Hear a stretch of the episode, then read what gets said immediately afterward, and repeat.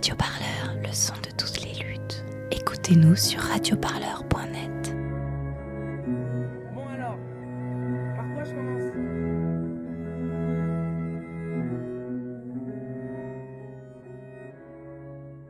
Mais euh, je suis content de vous retrouver. J'aimerais euh, saluer et remercier euh, Camille Polony, qui est euh, journaliste euh, donc au site euh, Les Jours, je vous ai annoncé tout à l'heure, et qui, qui est venu. Euh, et il y a Ta qui va nous rejoindre, euh, qui a revu le film lui. Qu'on réfléchisse, alors euh, peut-être c'est- un grand mot de dire dans quelle époque on se trouve, mais en fait cette époque est dans le film, c'est l'époque dans laquelle on vit nous aussi. Parce que c'est pas si ancien et, et- et quelque part beaucoup des choses qui sont dans le film annoncent ce qu'on vit aujourd'hui dans les mouvements sociaux, dans l'attitude de la police et, et- dans ce que les journalistes peuvent en faire. Moi, je me, je me c'est une question peut-être un peu, un peu brutale comme ça, mais je me disais, il y a de plus en plus de, journalistes qui rendent compte euh, de, ce qui se passe dans les, violences policières, et on a l'impression que ça n'empêche pas la police d'agir comme elle agit.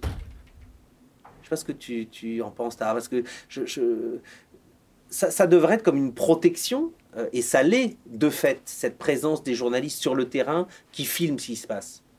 Et en même temps, on a l'impression que, que, la police, ça ne la freine pas. Je crois que bon, c'est une question un peu. Je sais pas si on va pouvoir l'éluder, euh, euh, si je sais pas si on va pouvoir la, résoudre aujourd'hui cette question, mais je, je, crois que la police elle agit de façon. je crois que c'est un pouvoir politique à part entière, euh, et, et je crois que, que que si vous voulez, euh, bon, y a, y a c'est pas pas la première fois que les journalistes se mettent à, à rendre compte des, des violences policières. En, en 2016 aussi, il y a eu, y a eu, il y a eu des journalistes qui, qui, qui l'ont fait qui et qui l'ont bien fait.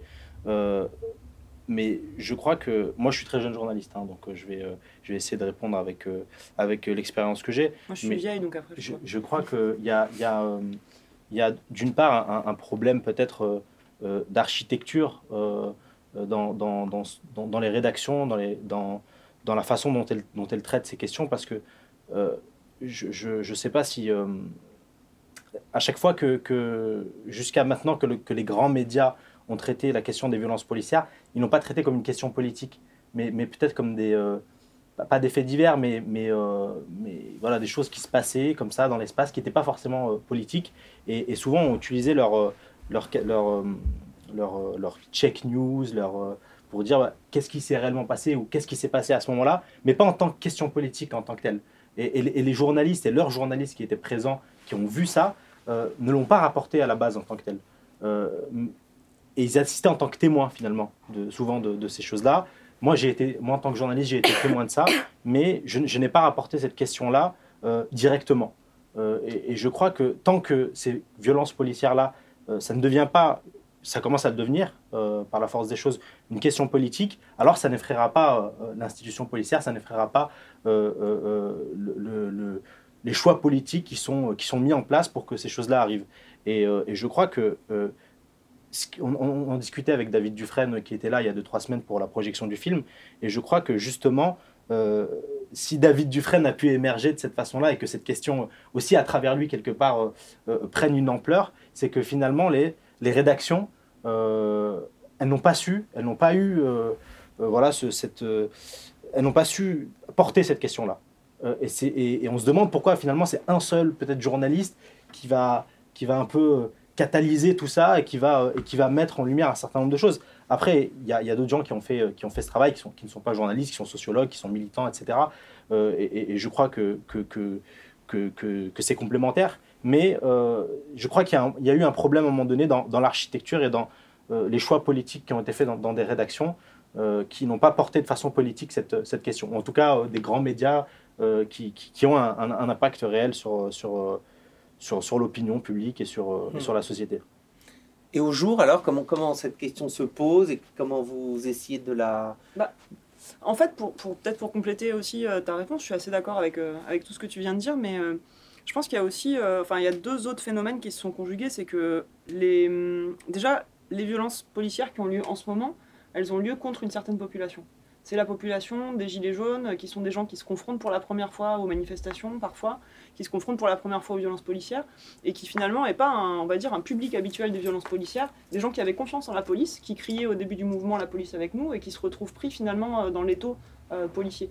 Et auparavant, évidemment qu'il y avait déjà d'autres victimes de violences policières dans les manifs et, ailleurs, et ça rencontrait pas forcément son public. Donc, en fait, c'est peut-être pour apporter une nuance à ce que tu viens de dire, je trouve que la politisation des violences policières, elle s'est faite sur ce mouvement-là d'une manière qui est peut-être pas satisfaisante, mais qui avait jamais été faite euh, de manière aussi large auparavant, et aussi euh, qui concernait autant le, grand public et les grands médias.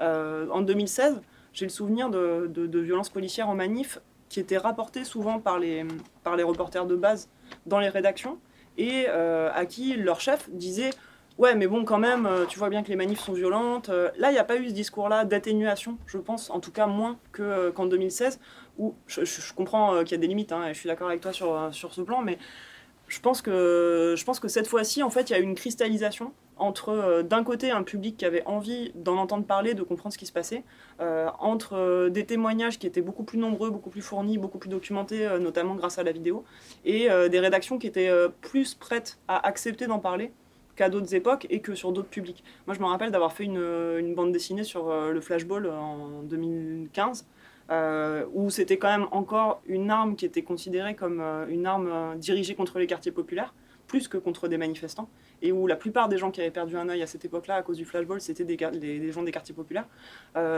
ça, par exemple, ça n'avait pas la même actualité, et je parle d'actualité au sens de conjonction entre un moment une réception du public et, euh, euh, la disponibilité des médias pour en parler. Ce, truc-là, je l'ai fait en bande dessinée dans la revue dessinée parce que euh, j'ai essayé d'en faire un bouquin avec Louise Fessard qui travaillait à Mediapart. on a essayé d'en faire un bouquin et les éditeurs nous ont dit non, mais quand même, vous pensez à un livre entier sur le flashball il n'y a peut-être pas de quoi dire. Imaginez si ce bouquin-là, il, était sorti aujourd'hui, enfin voilà, tout le monde serait assez content qu'il y ait un bouquin sur le flashball. En fait, à l'époque, c'était pas un sujet entre guillemets vendeur et pour plein de raisons conjuguées. Mais je crois que ça, ça, ça, ça, devient un sujet par la, par la force des choses, par l'ampleur de cette répression.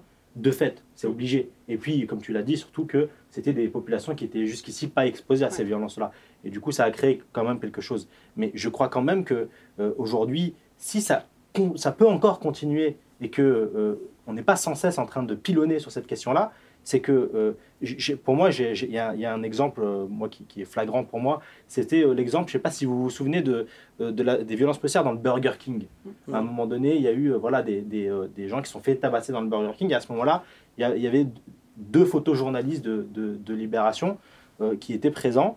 Et, euh, et, en fait, ça s'est passé. Et, et, puis, euh, et puis bon. Ils ont été interrogés effectivement en tant que témoins, et, plutôt qu'en bah, tant oui, que mais en tant que témoin, mais, En tant que témoin, mais, mais, mais parce qu'il y a des gens qui sont allés poser la question ouais. sur le truc Check News. Mais comment, à quel moment, du coup, quand on a des journalistes euh, qui, qui, ont été témoins de quelque chose euh, de la sorte, quand ils, quand ils refont monter leur photoreportage et qui du coup qu'ils expliquent ce qui s'est passé, comment est-ce qu'à ce moment-là on n'en fait pas un sujet politique? Mm. Comment est-ce qu'à ce moment-là on ne dit pas à la rédaction, ben voilà ce qui s'est passé, tac tac tac? On attend à ce que euh, la vidéo sorte, que ça fasse du buzz sur internet et que derrière on soit obligé de répondre par notre check news pour dire est-ce qu'il s'est réellement passé ça ou parce que machin tac.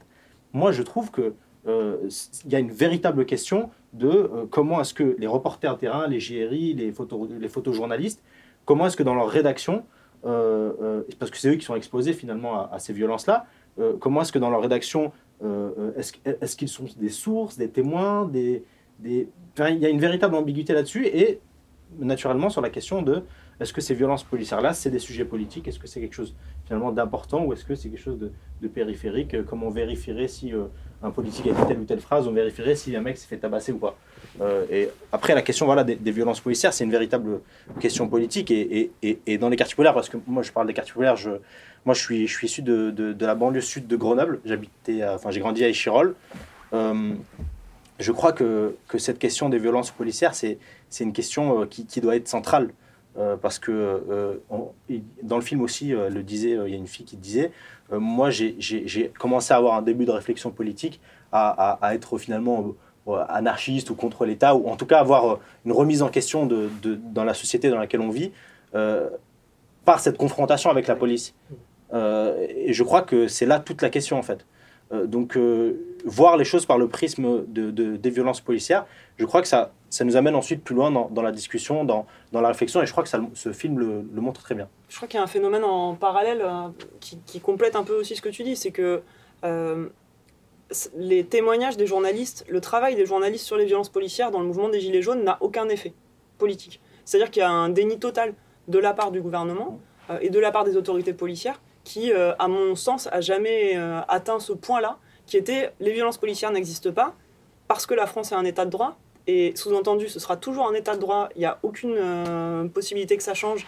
Et euh, les violences policières, il n'y a pas besoin d'en parler en tant que tel, c'est pas un phénomène qui existe. Et ce déni-là, il contribue aussi à ce que nous, on prêche dans le désert. Quoi. Euh, on peut en parler à longueur de journée, euh, il y a quand même beaucoup de journalistes qui essayent de le faire. En fait, ça n'a pas d'effet, ça n'a pas de conséquences pratiques, alors que sur beaucoup de phénomènes, la, la révélation de certaines choses par la presse peut quand même contribuer euh, au moins à, je sais pas, j'ai pas envie qu'on fasse une loi, ça sert à rien, mais euh, en tout cas, peut contribuer à ce qu'il y ait un changement des comportements, euh, qu'il y ait des règles qui soient rappelées ou que euh, éventuellement il y ait des textes quand il y a besoin de faire voter un texte. Moi, je pense- Oui. Oui. Carrément dans le démenti, pardon. On est carrément dans le démenti. euh, Ouais. Depuis le... Voilà, c'est maintenant monitoring euh, de la part des personnes qui ont des responsabilités au sein de l'État de carrément dire que c'est tout.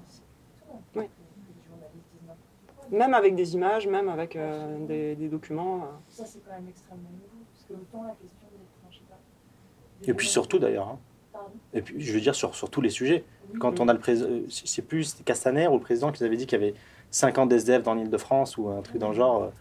Euh, Enfin, je veux dire, c'est sur toutes les questions finalement que. Et puis sur les livraisons d'armes au Yémen, et puis enfin, l'Arabie Saoudite contre le Yémen. euh, enfin, c'est en fait c'est des sujets qui euh, que le pouvoir a décidé de ne pas voir exister, et donc il, il part du principe qu'ils n'existent pas et il répète que- qu'ils n'existent pas. En fait, on n'a pas de prise dans ce cas-là, parce que qu'est-ce qu'on peut faire face à un ministre qui vous dit, mais non, il n'y en a pas des violences policières. Et on lui montre cinq vidéos et il dit, ben non, mais ça c'est pas des violences policières, c'est l'enquête qui le montrera, ça, ça sert à rien de me prononcer maintenant. En fait, on n'a pas de moyen non plus d'accrocher. Euh, on peut dénoncer, mais on peut pas accrocher le pouvoir et, le forcer à répondre sur quelque chose qu'il a décidé de ne pas voir. En revanche, euh, c'est aussi une question qui, est liée au film, parce que le film, euh, c'est un mode de représentation de ce qu'on vit, et qui produit des effets particuliers avec les moyens de, ce langage-là que Mathieu Barrère a choisi de, convoquer, d'utiliser. Quand toi, euh, tu fais un- tu es en manif et tu filmes, et ensuite quand tu choisis de publier les images euh, aussi, c'est un, récit que tu proposes. euh, euh, une manière de, de- mettre en scène ou de rendre compte euh, du réel, et, toi aussi par l'écriture, etc. Et euh, peut-être, euh, comme tu dis Camille, euh, l'effet euh, ne porte pas sur, sur les politiques, parce qu'il y a une espèce de, de, de fossé énorme entre euh, euh, ce, que, les gens vivent en vrai et puis euh, ce qu'on en dit. Mais ça porte sur ceux avec qui on vit autour, c'est-à-dire que cette, la conscience que les violences policières sont un sujet politique, à, mon avis aujourd'hui, elle est bien plus forte qu'elle ne l'était il, y a- deux ans. Et, et c'est pas parce que les discours dominants euh, sont dans le déni euh, que nous, en tant que citoyens, j'ai l'impression, euh, on n'est pas au clair su- là-dessus. Je sais pas si. Bah, on espère, sinon on servirait vraiment à rien. Quoi. Ouais. Mais, euh, oui, peut-être. Après, après, il y a aussi besoin de, de diffuser euh, un certain nombre de conseils aux gens, je pense, pour qu'ils fassent attention aux manifs. Enfin, dire que les manifs c'est dangereux aujourd'hui, par exemple, je ne sais pas si tout le monde s'en est rendu compte. Enfin, ceux qui vont manifester s'en rendent compte, mais je pense que ceux qui décident de ne pas aller manifester se rendent pas compte, par exemple, que c'est assez dangereux d'aller en manif aujourd'hui et de penser qu'on peut être épargné parce qu'on est pacifiste, par exemple, c'est un- c'est une illusion. Mais euh, je crois que vous avez une Oui, Remarque. allez-y. Je, je, je pense qu'on tourne un peu autour du pot de, de ces violences en disant violences policières. euh, euh, en fait, euh, il faut appeler un chat un chat. Il y a, il y a une violence d'État qui est vraiment extrême et qui est arrivée à un point, un paroxysme là avec les Gilets jaunes, euh, mais qui, euh, qui montre aussi que cette violence qui existe et qu'on voit et qui est visible, en particulier quand on participe au mouvement, parce qu'évidemment, ça va avec un déni, mais ça va aussi avec euh, une sorte de complicité des médias, des, grands médias, disons, grand public, euh, qui eux-mêmes sont tenus par les ficelles du pouvoir. Et donc, euh, en fait, tout ça, cette violence d'État, elle est clairement apparue avec les Gilets jaunes, mais elle existait effectivement dans les quartiers, euh, dans, dans les banlieues, avec les LBD et tout, les, l'arsenal policier. Euh, simplement, elle a été déplacée, utilisée maintenant pour les Gilets jaunes. Et donc, c'est, euh, quelque chose qu'on ne veut pas montrer, euh, parce que ça remet en question effectivement ce, ce pouvoir qui, qui donne des ordres, finalement. Donc, je crois qu'au lieu de parler de violence policière, il faut vraiment aller à la source, quoi, que c'est, une volonté, c'est une mise en scène même de, de montrer un certain tableau, mais euh, on ne parle jamais euh, du nombre euh, de, blessés du, côté des Gilets jaunes, et, alors que, voilà, c'est, quand même c'est une réalité. Donc voilà, il faut remettre les choses en place et, en tout cas, ce mouvement des Gilets jaunes, je pense, a fait prendre conscience de, ce qui se passait dans l'ombre, dans, les quartiers populaires. le comité Adama, etc., a beaucoup exprimé ça. Fait que nous, nous on savait déjà. Mais je, je- pour autant, je crois que ça n'a pas non plus, euh, ça a pas non plus abattu des murs. Mm. Euh, C'est-à-dire que les violences dans les quartiers, elles ont continué. Il y a, y a, enfin, il y a pas grand monde dans le mouvement des Gilets jaunes ou ailleurs qui, qui, qui, euh, plus qu'avant en tout cas, euh, s'en est, euh, s'est assemblé s'en émouvoir. Donc, je, je crois qu'il y a, euh, et, et du coup, pour, pour, pour revenir euh, peut-être au film, euh, du coup, je crois que dans l'époque, c'est euh, s'il y avait un mot pour, pour définir l'époque, c'est la fracture. Euh, et la fracture, elle est euh, politique, elle est sociale, elle est médiatique, elle est culturelle, elle est identitaire, elle est. et, je, et je crois, moi, il y a plein de passages dans le film du coup qui m'ont vachement parlé. Au moment où donc Rose parle, je trouve c'est un personnage très intéressant, Rose. mais peut-être on, on, on, on en rediscutera. Mais à un moment donné, elle parle, elle dit. Euh, tout le monde était Charlie, il y a eu les attentats de Charlie Hebdo, mais la même semaine, il y a eu 2000 morts euh, dans un pays en Afrique et, tout le monde s'en bat les couilles. Et c'est à ce moment-là qu'elle a, les- qu'elle a les larmes aux yeux. Et, euh, et moi, je me rappelle, en 2015, du coup, j'avais euh, euh, j'avais 17 ans, 18 ans, euh, pendant les attentats de Charlie Hebdo. Euh, et j'ai très mal vécu cette, période. Je crois que j'avais l'impression, en tout cas moi, d'être euh, d'être enfermé, euh, d'être dans une autre France, euh, avec euh, bah, mes voisins, avec ma famille, et, donc avec tout ce truc de ces injonctions à être Charlie, à, être pas Charlie, à être avec aussi tout- toutes les mesures d'exception donc de l'état d'urgence qui ont été appliquées et, qui qui ont férocement frappé les quartiers populaires et les gens euh, prétendument musulmans, prétendument proches des mouvements salafistes, islamistes. Et à ce moment-là, bah, il n'y avait pas grand monde, bon, à part euh, des associations euh, comme ça, par-ci par-là, Amnesty, etc. Je veux dire, dans la société civile, il n'y avait, pas- avait pas grand. et, et- et je crois que cette fracture-là, ils, en, ils en parlent beaucoup dans le film. Il y a, y a ce moment de témoignage du jeune sur les Champs-Élysées qui dit la politique, c'est- du blabla, les médias, c'est du blabla. Il, parle pour, il dit, il parle pour qui? Il, parle pour nous? Non, il parle pour eux. Et je crois que c'est vraiment, euh, ça définit vraiment euh, ce sentiment de, de fracture, de il y a eux, il y a nous. Euh, moi, ça moi, c'est ce qui m'a donné envie de, de, de participer à, à la société, mais, mais, mais de venir chambouler, de venir, de venir voilà, secouer. Euh, je pense, je, c'était pas prévu que je sois journaliste. Moi, j'ai arrêté l'école à 16 ans. Donc, quand il dit nous, on a arrêté l'école à 16 ans, machin, nanana, des conneries, j'en ai fait aussi. Et je, me suis un peu faufilé. Et euh, c'était pas du tout prévu que je sois journaliste. J'ai commencé, moi, mon, engagement euh, euh, dans le mouvement, donc du coup, Nuit debout, El Khomri, etc. Et, du coup, j'étais un peu, bon, moi, le seul mec de quartier, j'étais à Grenoble. Donc, c'est un peu une ville bobo écolo, tout ça. Et, et vraiment, à Nuit debout, Grenoble, il y avait, euh, genre, j'étais le seul mec du quartier, quoi. Et, donc, j'ai- un, peu, euh, j'ai un peu navigué, j'ai un peu. euh, donc, j'ai découvert des, choses que, que, bon, je- que je ne connaissais pas. Avec le recul, j'ai plein de critiques aujourd'hui sur Nuit debout. Mais ça m'a permis, à un moment donné, c'est moi qui ai fait cet effort-là d'aller franchir ce truc et ça n'a pas été simple, toujours. Et, et, et je crois que il y, a un moment donné ce sentiment-là qui est très fort et, et, qui, est euh, la source de, de- de- d'autant de, malaise. On, on montre Emmanuel Valls, on montre. euh, voilà, c'est, vraiment ces trucs-là qui tournent autour de, de la laïcité, de l'identité, de la déchéance de nationalité, du terrorisme. Et, moi, j'en ai voulu beaucoup à la société, quoi, à ce moment-là. Et, euh, et je crois que du coup, l'époque, c'est aussi l'époque de la fracture. Et la question, c'est comment est-ce qu'on recolle les morceaux?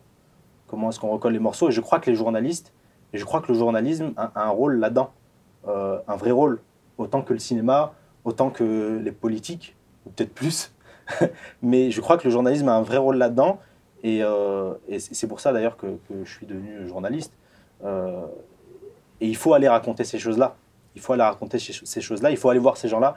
Ils disaient, euh, bah, les gens, ils viennent pas nous voir. Moi, quand j'étais plus jeune, il n'y avait pas de journalistes qui venaient nous voir. Il y avait des journalistes qui venaient nous voir pour nous piéger. Les seuls moments où on voit des journalistes aller dans les quartiers, c'est des Bernard de la Villardière pour aller dire que les gens, c'est des islamistes. Donc, je crois qu'il y a aussi euh, ce, cette- ce rôle-là du journalisme. euh, je crois qu'il y en a certains qui le font et que, et que c'est un combat aussi euh, à mener, en tout cas. Mais si je dois lier le journalisme et, et l'époque et la fracture, je, je le ferai comme ça. Mm. Moi, je le lirais peut-être autrement, mais hum, peut-être parce que j'étais déjà de l'autre côté euh, en 2015 et que Mm. j'avais commencé à travailler depuis quelques temps. Mais moi, en fait, euh, ce qui m'avait frappé dans l'époque, euh, la première fois que je l'ai vu, c'est que ça commence en 2015, ça raconte 2015, 2016, 2017, et pour moi, en fait, c'est le début de- des années qui font mal au ventre, quoi. C'est vraiment le 2015, euh, ça a commencé à aller mal, et notamment pour ce que tu racontes, moi, je travaillais sur l'état d'urgence en 2015. Euh, j'ai suivi des assignés à résidence, dont un qui habite à Échirol d'ailleurs.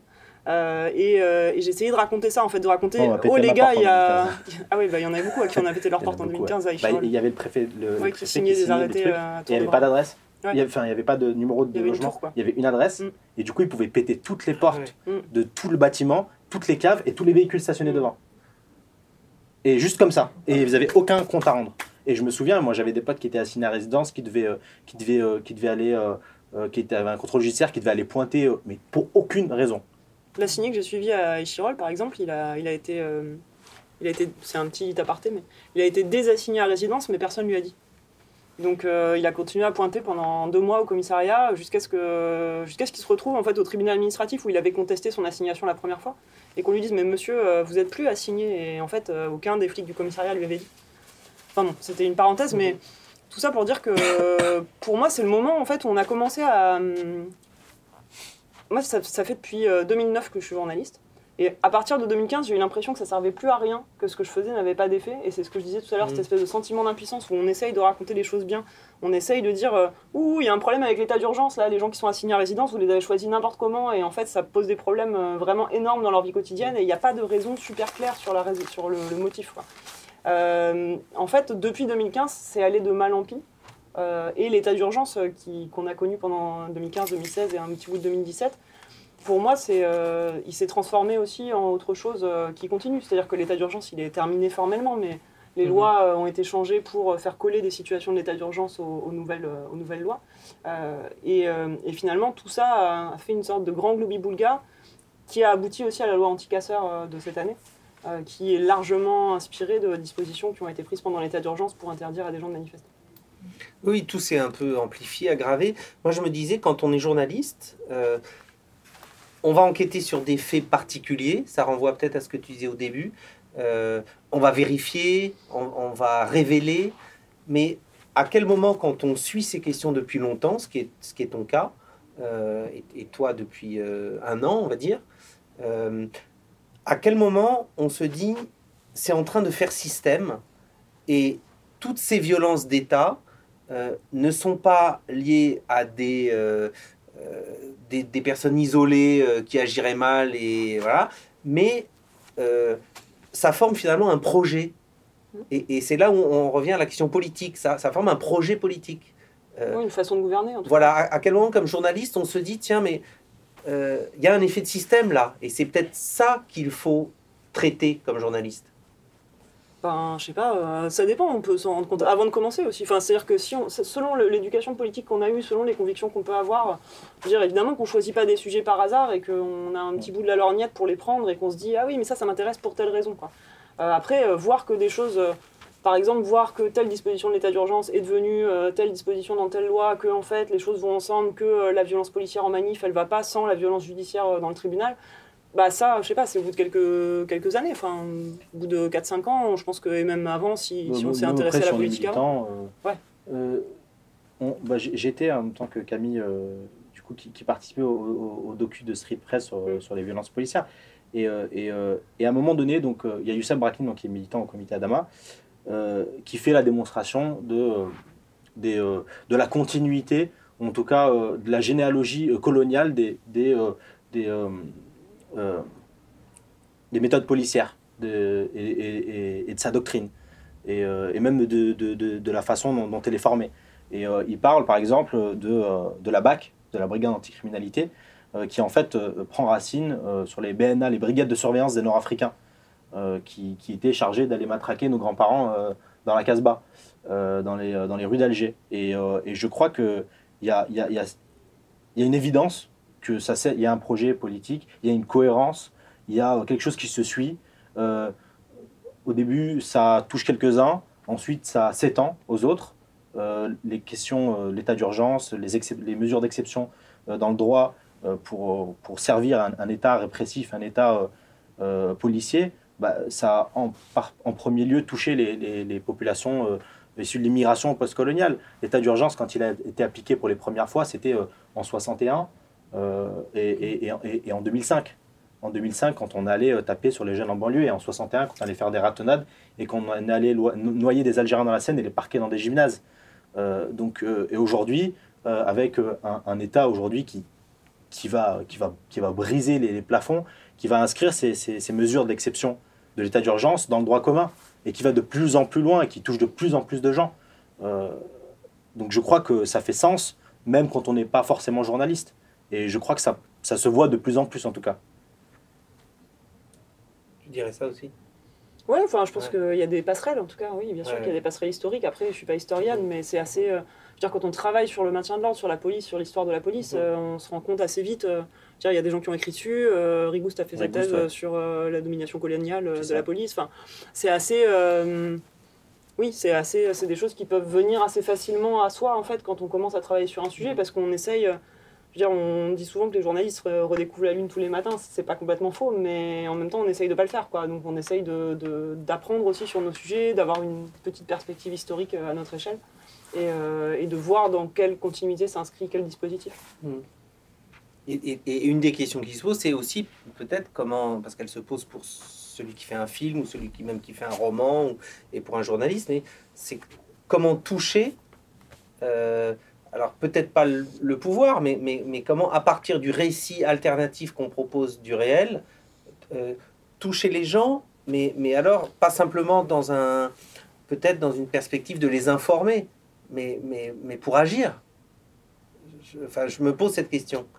Moi, j'ai pas trouvé Euh, le moyen. hein. Ouais, voilà, c'est. c'est... Non, Ouais. après, euh, je pense que c'est chacun dans son, dans son média et en son âme et conscience peut faire ce qu'il peut. Nous, on- enfin, au jour, on travaille, euh, je sais pas si vous connaissez les jours, du coup, mais ça a été monté en 2016 par des anciens de l'IB. Euh, on a une particularité, c'est qu'on travaille en feuilleton journalistique. Donc, euh, chaque journaliste, euh, évidemment, a plus ou moins des rubriques, un peu comme dans les journaux normaux. Sauf que nous, on choisit de s'intéresser à, à un thème pendant plusieurs semaines, plusieurs mois. Ce qui fait que moi, depuis que j'y travaille, donc ça fait trois ans et demi, euh, j'ai travaillé sur l'état d'urgence en suivant des assignés à résidence, en suivant aussi les lois qui étaient votées à ce moment-là, euh, sur euh, les rapports entre la police et la population à Aulnay-sous-Bois après l'affaire Théo, en allant là-bas, en essayant de raconter un peu en prenant un pas de côté. quoi. C'est-à-dire que je racontais pas l'affaire Théo, je racontais les relations entre la police et les gens là-bas. Et là, les Gilets jaunes, on a décidé de le faire aussi d'une certaine manière, en suivant une bande de Gilets jaunes dans l'Isère, en faisant des choses sur la loi anticasseur. Enfin, on essaye de prendre un thème et de le suivre. Alors, c'est pas forcément la manière d'être exhaustif, parce qu'on cherche pas à être exhaustif, on peut pas tout raconter. On est euh, 12 salariés et euh, on est euh, globalement une personne en police-justice, c'est moi. Donc, on peut pas tout faire tout le temps. Par contre, on essaye de prendre des perspectives sur les choses qui euh, sont pas exhaustives, mais qui sont révélatrices, de se poster à un endroit et de raconter depuis cet endroit, ou de suivre des personnages qu'on estime représentatifs d'un certain problème, d'un certain sujet, et de les suivre sur le long terme et de raconter ce qu'ils deviennent aussi euh, au fur et à mesure. Parce qu'il y a des choses qui se voient que dans l'absurdité de la répétition.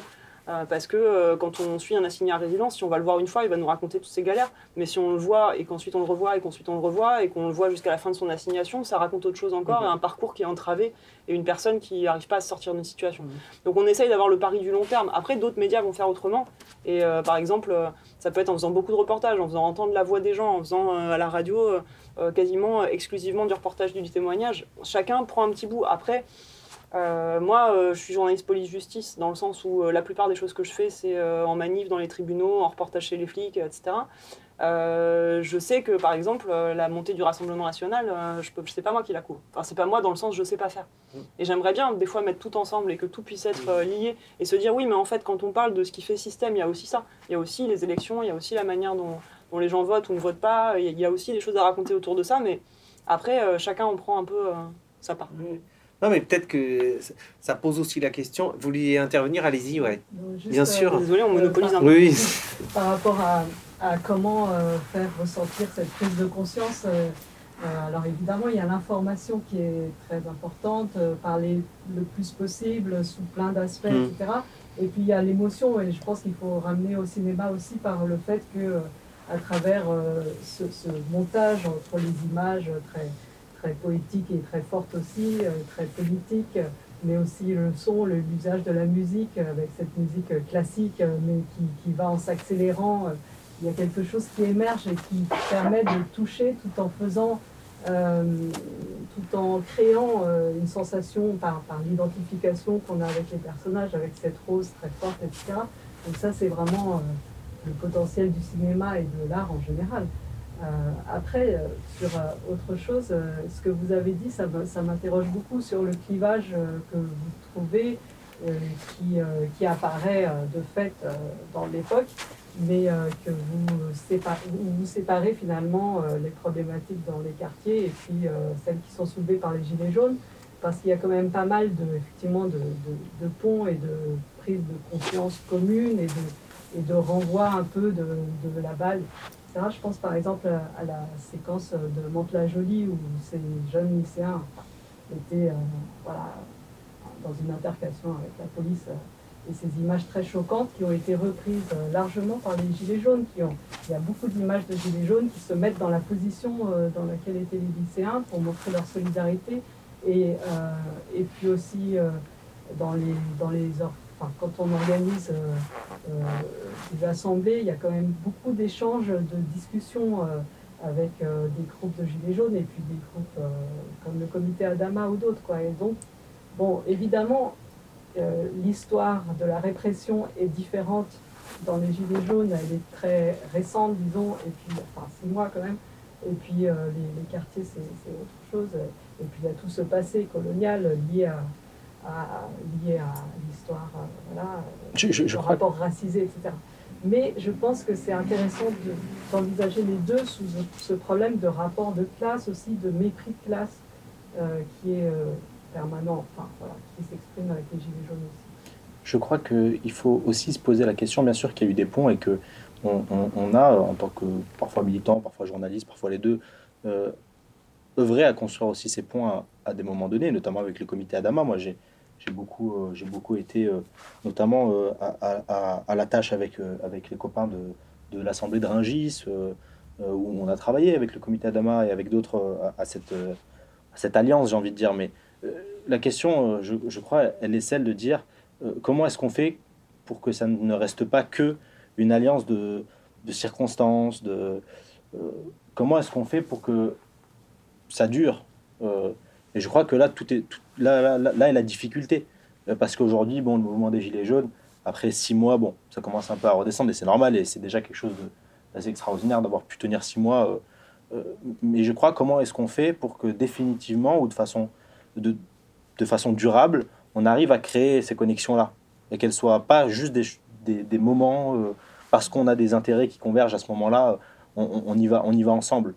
Il faut pas que, vous voyez, moi il y a une image qui m'a frappé, c'est euh, sur euh, Nuit debout, euh, donc c'est généralement bon des Parisiens blancs, un peu bobos, etc., qui sont sur Nuit debout et qui vont à la confrontation avec la police et qui ne veulent, qui ne veulent pas quitter la place. C'est-à-dire que la police les évacue tous les soirs. Et une autre image, on passe de l'autre côté du périph' dans, le film, c'est à Bobigny, ça se passe à Bobigny, c'est dommage qu'on ne le dise pas. C'est pendant l'affaire Théo, et en fait, on voit un groupe de jeunes filles et de garçons qui disent Laissez-nous rentrer chez nous. Eux, ils veulent rentrer.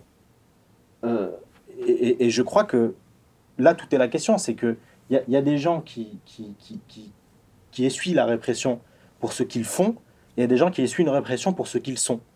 Euh, et comment, vous parliez du coup de, peut-être de rapport de classe, etc. Bien sûr, mais je crois qu'il faut aussi intégrer euh, les spécificités. Il y a, y a- eu, euh, y a, y a eu un grand mouvement de l'immigration qui s'appelait le mouvement de l'immigration et des banlieues, qui, qui, qui a fait un, travail énorme sur, sur la question des violences policières, sur la question de, du, traitement des quartiers populaires et, de leurs problématiques. Et, et ils ont fait des choses, des, alliances, des machins, des, des rencontres, notamment par exemple euh, en 2003 dans le Larzac, où ils sont allés discuter avec la Confédération paysanne, avec José Bové, etc. Mais le truc était de dire comment est-ce qu'on arrive à faire des convergences, comment est-ce qu'on arrive à les discuter, à les, à les- faire du commun? On, on- doit le faire, mais pas au prix d'un renoncement politique. Et le renoncement politique, il ne doit pas se faire au prix ben voilà, de, de- de- des oppressions que nous, nous vivons, et qui sont spécifiques, et qu'il faut, il faut les reconnaître. Donc je crois qu'il y, a- il y a une véritable complexité là-dedans, euh, et il faut pouvoir, euh, il faut pouvoir voilà, je- je- jouer avec tout ça. Euh, en tout cas, c'est une question très, très, très compliquée. et Je ne sais pas si c'est aujourd'hui qu'on va la, qu'on, va, non, mais mais- L'oppression, c'est l'oppression. hein. oui, l'oppression, c'est l'oppression, mais sauf qu'à un moment donné, comment on se comprend? Comment moi je vous comprends Comment vous, vous me comprenez Bah, je pense que les, les gilets jaunes, c'est pas euh, les, les bobos euh, de la de la Non, pas du tout. Hein. Non, non, non, pas du tout. Non, mais c'est, pense, euh, non, mais pas du tout. Mais c'est, autre chose aussi. Le mouvement des, des Gilets jaunes, c'est, on, qu'on se le dit, c'est aussi un, un mouvement voilà, qui est parti de la France périphérique. Et, et moi, moi, au tout début du mouvement des Gilets jaunes, le 17 novembre, pour moi, je n'y croyais, moi, je, je suis assez franc parce que je n'y croyais pas du tout. Pour moi, c'était un épiphénomène, un mouvement de, voilà, d'automobilistes, de machin. Je ne me sentais pas du tout concerné. Je pensais que ça allait partir. Bon, à ce moment-là, personne ne pouvait prédire ce qui allait, se passer. Et surtout, le mouvement du 17 novembre n'est pas le mouvement d'après.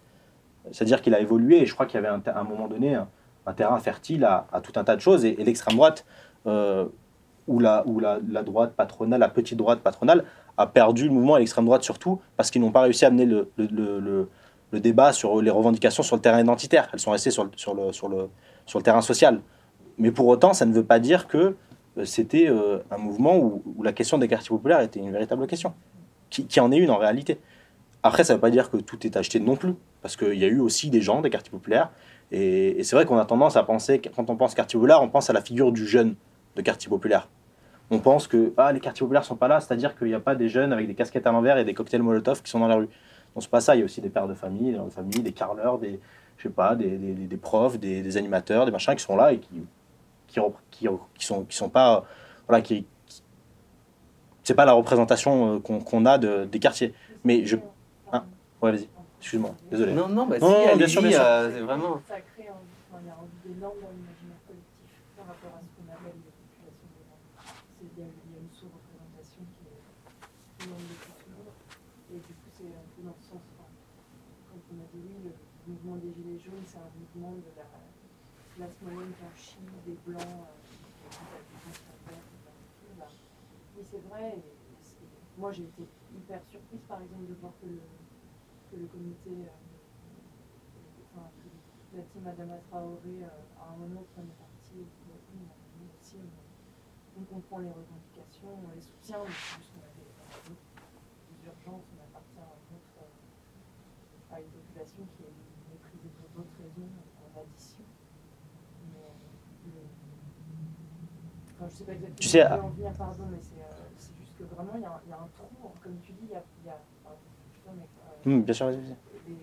quand on parle d'un vieux, on parle de la casquette avec des casquettes avec des Molotov, il y a un vide, un vrai vide dans l'imaginaire collectif par rapport à ce que pourrait être euh, une parole contestataire issue de la banlieue. Tu sais, à ça, euh, elle, elle a, quand on, enfin, le, le- en fait, les deux premiers actes, enfin, le- surtout le deuxième acte, nous, on l'a suivi avec Youssef et Assa, on était à Marseille. On était invité pour un, pour un truc, euh, ça bouillonne aussi à Marseille, sur les quartiers populaires, avec les collectifs Noailles, euh, tout ça.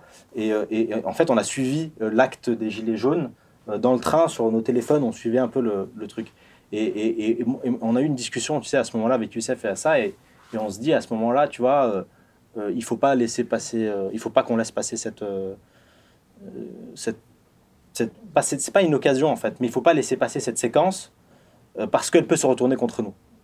Euh, elle, peut se retourner contre nous. Et si tu écoutes bien à ça, quand elle dit, il faut, euh, on fait le premier appel pour les gilets jaunes, quartier populaire gilets jaunes. Elle dit, on, fait l'appel politique, mais on n'appelle pas nos petits frères à y aller. C'est-à-dire qu'à ça, quand elle, elle a dit, on n'appelle pas les petits frères à y aller. Parce que c'est de la chair à canon. Aujourd'hui, dans une manifestation gilet jaune, tu mets un jeune noir, un jeune arabe dans la manifestation, le, policier, tu peux être sûr qu'il va le viser à lui. Et, je crois que dans ce film, ça le montre aussi. Ces gens-là veulent rentrer. Ces gens-là ne veulent pas aller sur la place de la République. Ces gens-là, ils veulent juste euh, étudier, ils veulent apprendre. Ils veulent... Pourquoi? Parce que c'est, ils ont payé déjà le lourd tribut. Ils ont vraiment payé un tribut euh, qui, voilà, qui, est lourd, qui se compte sur plus de 40 ans. Et, euh, et- je crois que tant que ça ne sera pas pris en compte, on ne peut pas avancer. Et donc aujourd'hui, le mouvement euh, brutal, le mouvement, euh, tu vois, enfin, le, côté un peu voilà, physique du mouvement commence à redescendre. Je crois que c'est le moment aussi, il y a eu des graines qui ont été semées, je crois que c'est le moment aussi des débats et des analyses. Et je crois que, en tout cas, ça a créé quelque chose de profond dans la société, il faut se servir aussi de ça pour aujourd'hui dire bah, comment est-ce qu'on se rend compte, comment est-ce qu'on comment est-ce qu'on pense euh, ces, choses-là. Et, euh, et- en tout cas, tant que ces questions-là ne seront pas, euh, ne seront pas prises telles quelles, sur la, en tout cas sur la question des quartiers populaires, que je, suis persuadé que c'est une question centrale, on n'avancera pas. Une des questions qui est posée par le film par une jeune fille à Bobigny, c'est aussi comment on finalement on cesse de chercher l'affrontement avec la police. Elle pose cette question de la violence et elle, dit à un moment, mais si vous voulez euh, vous affronter à la police, faites pas semblant, allez-y vraiment. Euh, et on va s'entretuer. Elle dit ça, il y aura plus rien. Mais, euh, non- n- comment dire, n'alimentez pas cette espèce de, d'affrontement euh, qui, ne produit rien. Et du coup, en effet, elle dit euh, ensuite euh, euh, sa copine à côté, il faut apprendre, il faut apprendre l'histoire, etc. Ce qui va dans le sens de ce que tu dis aussi, à un moment, c'est, peut-être de, de se détourner de ce piège tendu par les- le pouvoir avec la répression policière et, et- et de faire autre chose. C'est une question. je ne sais pas si, si, euh, si c'est euh, tomber dans un piège que d'aller dans l'action violente ou, euh, ou offensive dans les manifestations. Euh, en tout cas, c'est un piège pour les gens des quartiers populaires. Voilà, ça. Euh, dé- dé- Exactement, ça dépend des gens. C'est-à-dire que c'est sûr que c'est un piège si le mec de banlieue ils disent allez on y va pendant le mouvement des gilets jaunes, tu peux être sûr que ça va tomber sur eux. Ils avaient déjà rien fait que sur l'acte 3 quand ça fait foutu le bordel. Les éditorialistes sur BFM TV ils étaient en train de te dire que on a coupé le RER, euh, le RER euh, machin sur la place de l'Étoile parce que c'était les banlieusards qui venaient depuis, euh, depuis leur banlieue par, euh, par, par, par, par groupe et qui venaient foutre ouais. le bordel. Donc je, je crois que oui, c'est un piège. Si c'est les gens de les petites banlieues qui vont, je suis désolé, ils ont déjà assez payé. Oui, mais c'est pareil pour les gilets Après, je jaunes. après non, C'est- après c'est pareil non, pour les Je suis pas gilets d'accord. jaunes. Par contre, sur les, sur les gilets jaunes, sur les gens qui n'ont pas justement subi cette répression-là, je crois que c'est aussi euh, salutaire qu'ils euh, qu'ils comprennent ce que c'est aussi ça. C'est qu'ils euh, le- Je je vais pas dire que ça a été bien qu'il y ait une répression, mais en tout cas, ça a permis un certain nombre de choses. C'était de voir, de voir quelle était la répression policière, de voir qu'est-ce que c'est que se manger l'État dans la gueule, de se manger la justice dans la gueule, se manger la police dans la gueule. Et, et, euh, et je crois que je- moi, je ne veux pas dire si l'action offensive ou violente, c'est bien ou c'est pas bien. En tout cas, moi, ce que je vois, c'est que ça a permis euh, de poser un certain nombre de choses dans, dans ce mouvement-là. Euh, et, et- et notamment, euh, ce qu'ils ont obtenu, les Gilets jaunes, en, en décembre, c'est aussi parce qu'à un moment donné, il y a eu une confrontation brutale et que le gouvernement a eu peur à ce moment-là. Donc, après, moi, je moi, j'ai pas, j'ai jamais fait d'action violente. Je sais pas.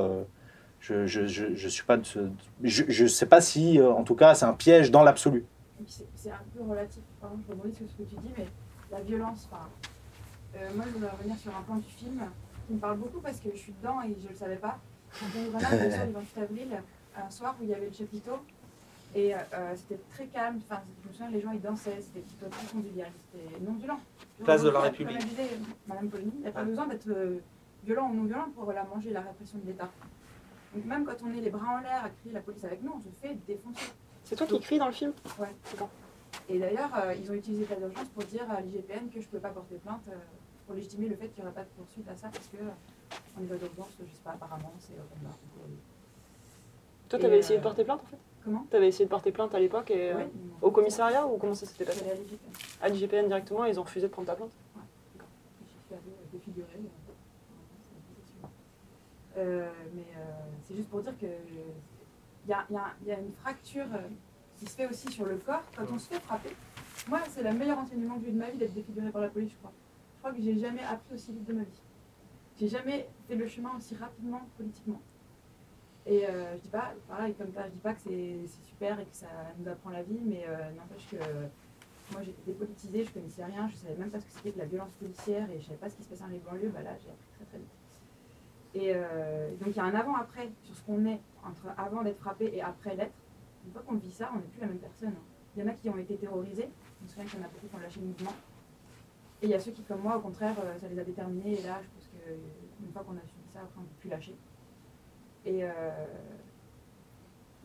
et non, il y a, un, rapport au corps très important qui est fait aussi dans l'époque. C'est que une fois qu'on se, se fait frapper, une fois qu'on a baissé une vitrine, une fois qu'on a, qu'on a réinvesti l'espace public et son propre corps dans une, dans une société complètement léthargique, complètement euh, dans l'apathie totale, et qu'on a été habitué à être soumis tout le temps, et ben c'est hyper essentiel. C'est pas un piège en fait, que d'entrer dans une forme d'affrontement. Non, je comprends, c'est ce que dit la Black Bloc dans le film d'ailleurs. Euh, Oui. Son, son parcours, il passe d'abord parce qu'elle a éprouvé dans son corps ce que c'est que. Et je pense La que violence pour en à l'action, c'est pas par l'information, c'est par le vécu. Mhm. L'information, elle mène à comprendre des choses, mais c'est par le vécu qu'on finit par agir. Ça reste des questions peut-être qui sont aussi euh, assez intimes parce que dans le Ouais. documentaire dont tu parlais, euh, qui est sorti sur Street Press là, il n'y a pas très C'est longtemps, ça. on voit des gens qui sont vraiment. euh, Ils sont pulvérisés. C'est pour ça que je dis, il y a ceux qui, qui vont réagir euh, déterminés, il y a ceux qui vont être terrifiés, qui vont plus mettre Ouais, ça. Et c'est bien sûr ça. euh, tout le recensement fait par David Dufresne fait vraiment état de ça, c'est-à-dire de la de l'utilisation d'une violence absolument débridée comme euh, un levier de peur panique euh, supposé vraiment euh, atomiser les, les gens et les terrer chez eux. euh. Ça c'est quand même. Enfin, bon, j'ai Mm. que 30 piges, mais c'est la première fois de ma vie que il se passe ça euh, dans, dans la société dans laquelle je vis. C'est- Et, ouais, ouais. Et ce que fait David Dufresne, c'est pas le projet d'une rédaction. C'est assez intéressant d'ailleurs son cas. C'est-à-dire que lui, euh, c'est un journaliste freelance, il a été euh, avant journaliste euh, dans des rédactions, etc. Mais là, c'est une initiative citoyenne.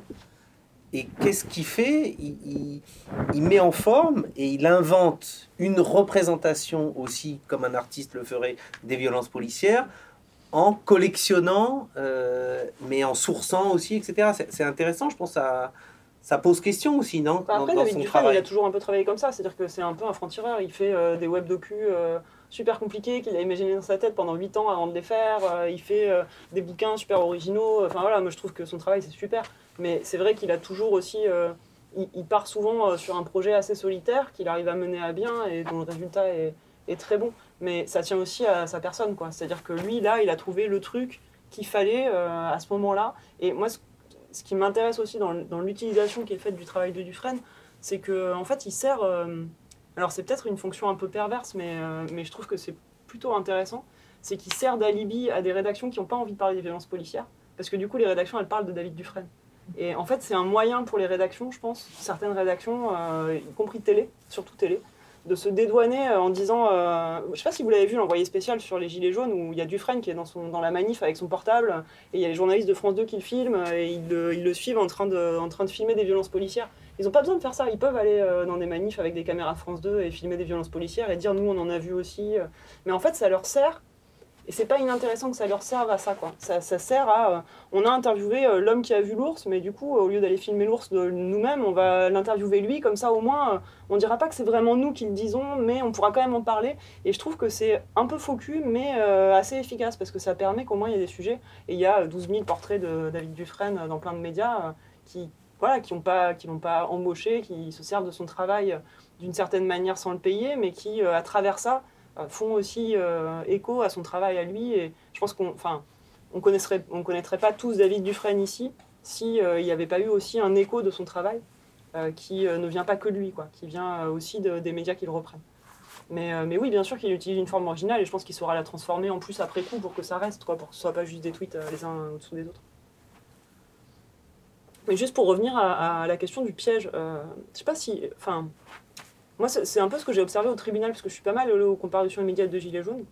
Et, euh, et là, j'ai eu le sentiment de voir des gens piégés, en fait. De voir des gens qui euh, arrivaient de, Toulon, euh, de Moselle, de n'importe où en France pour venir à Paris manifester, et qui savaient pas sincèrement, qui imaginaient pas au début de leur week-end qu'ils allaient pouvoir se retrouver en garde à vue, qu'ils allaient, se retrouver devant le tribunal le lundi après-midi, après 48 heures de garde à vue, pour un truc euh, qui était euh, parfois euh, jeter une canette vide, mais parfois beaucoup moins que ça. Quoi. Et, là, j'ai eu le sentiment, moi, de voir des gens qui connaissaient pas leurs droits, qui savaient pas qu'ils pouvaient se taire en garde à vue, euh, qui savaient pas qui, quel avocat appeler, qui, donc, qui se contentaient de celui qui venait les voir, euh, qui donnaient le code de leur téléphone aux policiers parce qu'ils pensaient qu'ils étaient obligés, euh, et qui ne refusaient pas la comparution immédiate alors qu'ils en ont le droit, qui acceptaient d'être jugés le jour même parce qu'ils se disaient non mais moi tout ce que je veux c'est rentrer chez moi et si je dois rentrer chez moi et ensuite revenir à Paris pour un procès ça va me coûter trop cher, c'est trop compliqué, je pourrais pas le faire. Donc ce sentiment de piège, moi je l'ai un peu ressenti là, de se dire on va dans une manif la fleur au fusil et c'est pas du tout un reproche que je leur fais, c'est normal. Euh, mais euh, on se retrouve finalement euh, devant le tribunal le lundi et sans savoir quoi faire. Et ça, ça m'a, assez, ça m'a assez impressionné. Et surtout, vu la politique pénale du parquet de Paris en ce moment, en fait, on avait l'impression que le procès il servait juste à une chose, c'était à leur interdire de revenir à Paris, soit dans la peine quand ils prenaient une peine, soit euh, dans le contrôle judiciaire s'ils étaient jugés plus tard. Donc euh, en attendant, ils étaient sous contrôle judiciaire et on leur, interdisait de venir à Paris pendant le temps jusqu'au au prochain procès. Et, euh, en fait, la, plupart des. C'était souvent des hommes, hein, de fait. La plupart des hommes qui étaient jugés dans ces conditions-là, et qui venaient d'ailleurs, qui ne savaient pas qu'ils allaient se retrouver en garde à vue, disaient Ah, bah, de toute façon, ils le disaient au juge, bah, de toute façon, pour moi, les manifs, c'est fini. Et je crois que c'est ça l'objectif, en fait. L'objectif, c'était de décourager, euh, de- déjà de neutraliser physiquement des gens qui étaient en manif. euh, on les attrape parce qu'ils courent un peu moins vite, on les met en garde à vue pour euh, attroupement armé, et euh, ensuite ils sont jugés le lundi. Et puis de bah, simplement de les décourager de revenir, euh, que ce soit dans une semaine ou dans six mois. quoi. Et je pense que c'est assez efficace de ce point de vue-là, et c'est et c'est là où c'est un peu un piège. C'est disproportionné. hein. Ouais, bien sûr. De, de ils lui ont envoyé GIGN à Pont-à-Mousson. Ouais. Je sais pas si- je sais pas si vous avez entendu parler de Mm. ce truc. C'est un ami plus que moi. Il était présent à une manifestation à Paris, c'était GIGN. J'en revenais pas. C'est. Bah, c'est toujours les questions de l'exception qui deviennent euh, la règle, c'est-à-dire que le GIGN, ça sert pas à ça normalement. Tout comme euh, enfin, dans, les, dans les renforts de policiers en civil qui ont été mis en place par euh, Édouard Philippe au bout d'un moment, euh, quand les manifs de Gilets jaunes devenaient vraiment tendus. Euh, Il y a des mecs de la BRI euh, qui sont censés euh, péter des portes euh, de terroristes euh, quand ils font une opération. Enfin, c'est- pas non plus leur boulot d'aller dans les manifs. Déjà, ils sont pas bons, et puis euh, ils sont censés servir à autre chose. Et en fait, plein de choses qui sont censées servir à autre chose. Puis les décrocheurs des des, des portraits d'Emmanuel Macron sont, euh, sont traités euh, en association de malfaiteurs. Enfin voilà, il y a, il y a quand même, il y a quand même un, oui, il y a un problème pour le coup policier et judiciaire qui marchent ensemble. Mais aujourd'hui, j'étais à un procès de gilets jaunes. C'était les, les quatre personnes qui étaient jugées pour euh, avoir euh, pris un, un transpalette et, euh, et pété la porte Ah du oui, ministère de Benjamin Griveaux. Ouais, et en fait, euh, le... c'est assez significatif aussi parce que le, le, le procès verbal qui les renvoyé euh, devant le tribunal a été annulé par la justice aujourd'hui. euh, parce que euh, il y avait un vice de forme, mais qui était assez intéressant, qui était euh, que au moment où ils ont été présentés à un magistrat à la fin de leur garde à vue, on leur a pas demandé euh, s'ils voulaient que leur avocat soit présent. Donc en fait, aucun de leurs avocats n'était présent. Euh, et euh, les avocats qui les défendaient ont dit mais en fait, voilà, c'est un droit. Vous leur avez pas demandé s'ils voulaient qu'on soit là. Donc ils ont été tout seuls devant le magistrat, alors qu'ils sont censés pouvoir être assistés d'un avocat s'ils le demandent. Et effectivement, la procédure a été pétée comme ça. Ce qui, a priori, enfin, ça reviendra quand même parce que les personnes ont été identifiées sur des vidéos, etc. Donc euh, le parquet peut relancer les poursuites, mais il faut qu'ils se donnent la peine quand même de relancer les poursuites. Mais ça montre aussi l'état de précipitation, y compris judiciaire, dans lequel on est, qui fait que bah, on a traduit des centaines de personnes devant les tribunaux tous les lundis. Euh, et en fait, euh, voilà, c'était mal fait, quoi. Y compris du point de vue du droit et des garanties normalement qu'on doit apporter dans la procédure qui permettent aux gens de se défendre. Merci. Je voulais remercier d'avoir participé à ce débat, cet échange. Merci, Ta. Boaf, on te retrouve euh, sur là-bas si j'y suis. Si Merci. Hein, si, quand tu y seras, et pour l'instant tu y es, tout ça. Camille euh, Polo, merci aussi. Voilà. Euh, sur le site des jours, donc sur les, les procès de policiers et puis d'autres obsessions, c'est comme ça qu'on dit ça au jour, sur le, le feuilletonnage, comme ça, le- le- les récits, euh, pour produire d'autres représentations euh, de l'époque finalement, non, de ce qu'on vit. Radio Parleur, le son de toutes les luttes. Écoutez-nous sur radioparleur.net.